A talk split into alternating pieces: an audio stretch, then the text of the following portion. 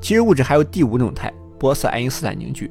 这个东西我们不用深入了解，意思就是当物质温度足够低，非常接近绝对零度的时候，物质的所有原子都会达到相同的能量，从而变得像一个原子。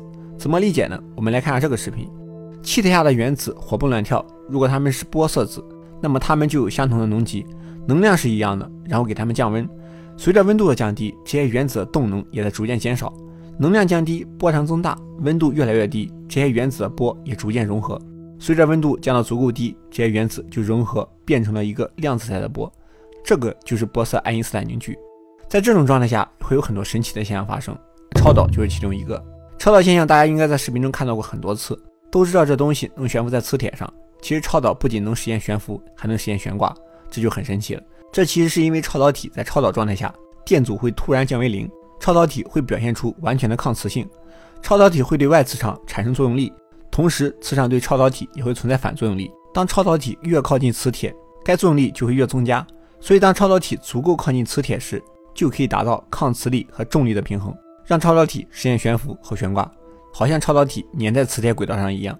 没理解也没有关系，我们知道有超导这种现象就行了。生活中有时候我们还会听到这个词：高温超导体、低温超导体。这个其实是根据液氮沸点来定的。超导体需要极低的温度才能实现超导，降温就很关键。不过想降低很多温度，就需要一个更低温度的东西。那最便宜的方法就是用液氮。那高温超导体是可以通过液氮来降温的，因为它们的超导温度要高于液氮沸点。低温超导体是不可以通过液氮来降温的，因为它们的超导温度要低于液氮沸点。液氮降不下去，就得用比较贵的方法去实现了。这就是高温超导材料和低温超导材料的一个划分规则。这里我们提到一个词，降温。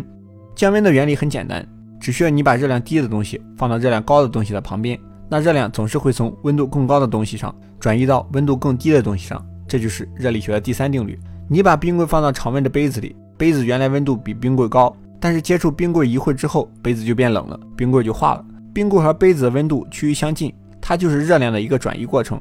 冰棍化了，杯子冷了，杯子吸收了冰棍的温度。所以热量是不会从温度低的东西上自然转移到温度高的东西上，这个就是物理规律。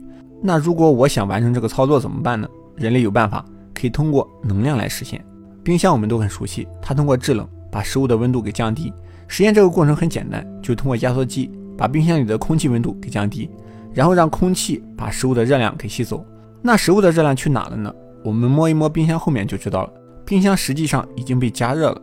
这个过程就是通过能量一直让冰箱内部保持低温，而让冰箱外部变成了高温，实现了冷往热的传递。